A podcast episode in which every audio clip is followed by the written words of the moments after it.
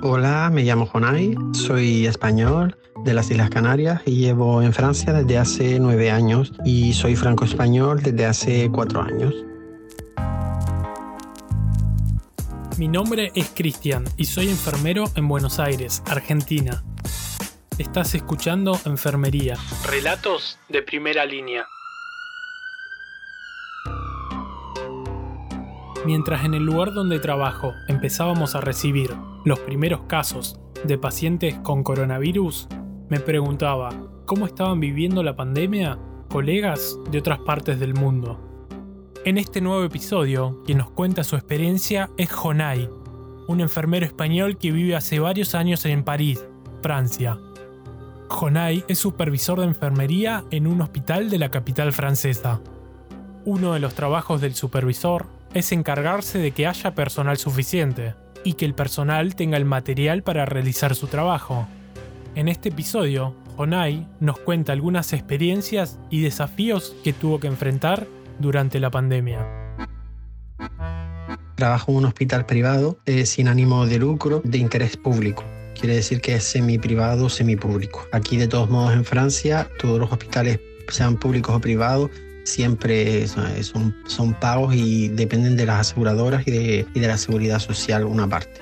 Llevo trabajando como enfermero desde hace 10 años eh, y ahora mismo soy supervisor general de enfermería en un hospital de París y hago turnos de 12 horas y sobre todo de noche. Llevo todo el personal de noche. La primera vez que oí hablar del coronavirus fue el 9 de enero y me, me pilló en España de vacaciones y en principio lo, como se hablaba en todos lados, pensábamos que era una pequeña gripe y no pensé que fuera a ir a más y ya fue sobre el 24 de, de, enero que ya la cosa empezó a ponerse un poquito más fea. En Francia se reportó hoy la muerte de un turista chino, un hombre de 80 años ingresado en un hospital de París en enero. Es el primer deceso en Europa por el coronavirus. Y ya empezamos a reaccionar y a darnos cuenta que el coronavirus no era, eh, no era lo que pensábamos y ya empezamos a reunirnos con el equipo directivo y con la Agencia Regional de Salud de Francia para eh, comenzar los protocolos y, y, prepararnos en caso de, de epidemia. Nous sommes en guerre, en guerre sanitaire certes. Nous ne luttons ni contre une armée ni contre une autre nation, mais l'ennemi est là, invisible, insaisissable, qui progresse. En nuestro hospital los primeros casos empezaron en abril porque eh, nosotros somos un hospital de segunda referencia y los hospitales de primera referencia, que son los que tienen reanimación, de acuerdo con ellos empezamos a liberar sus camas con ciertos pacientes en un servicio COVID que tuvimos que crear y empezamos en, fue a principios de abril a, captar todos esos pacientes para liberar la, las camas en reanimación porque no, no había para toda la población. Mi reacción fue de sorpresa porque yo caí enfermo de coronavirus y estuve 15 días eh, aislado. Y cuando me incorporé, era en el mismo, el mismo día que me incorporaba, recibí la noticia que ese mismo día había que cerrar un servicio de que teníamos una planta entera dedicada a los pacientes deficientes visuales para liberar todas esas camas para los futuros pacientes COVID que íbamos a recibir de otras instituciones. El problema que me encontré fue que no tenía personal porque estaban también de baja, empezaban, ya empezaron los primeros casos de, de sanitarios que se estaban contagiando por coronavirus y tenía el 80% de la plantilla de baja. Y teníamos que recurrir a, a, los que, a lo que llamamos vacater, que son enfermeros que trabajan en otras instituciones y que hacen guardias extra en nuestro hospital y estaban desbordados, estábamos desbordados por todos lados, sin personal, no teníamos mascarillas suficientes para, para todos los turnos, eh, teníamos que estar buscando con otros hospitales material adaptado para poder abrir los servicios y, estar, eh, tener material para asegurar la continuidad de, de cuidado y sobre todo proteger a, los, a los sanitarios que tenemos trabajando, pero fue muy, muy, muy, muy, muy complicado.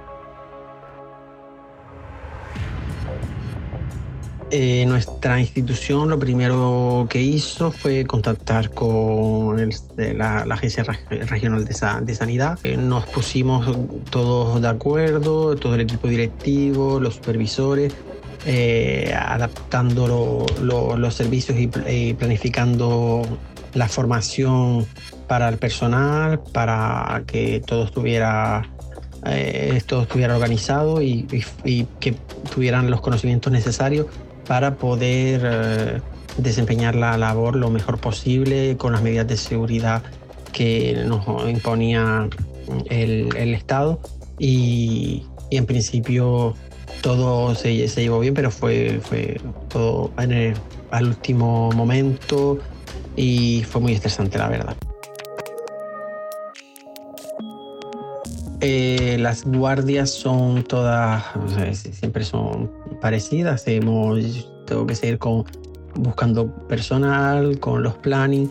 Es verdad que fue un poquito más complicada porque los planning todas las, todas las noches tenía que estar cambiándolos porque siempre había alguien o que continuaba de, baja médica o que había otro enfermero auxiliar que no podía venir porque estaba enfermo, eh, los problemas del confinamiento, que no habían transporte público o no se podían desplazar para venir a trabajar. Eh, repartiendo certificados eh, de empresa para que no les multara la policía si venían a trabajar y sinceramente lo más que las situaciones que más me marcaron fueron en un principio el apoyo de los vecinos que nos, eh, nos traían y nos siguen trayendo el desayuno eh, con la, la, pastelería que se encuentra justo al lado del hospital y nos, y nos regalan por las mañanas dulces para al menos endulzarnos la guardia. Y los aplausos que recibimos eh, todos los días a, las, a las 8 de la noche de los vecinos.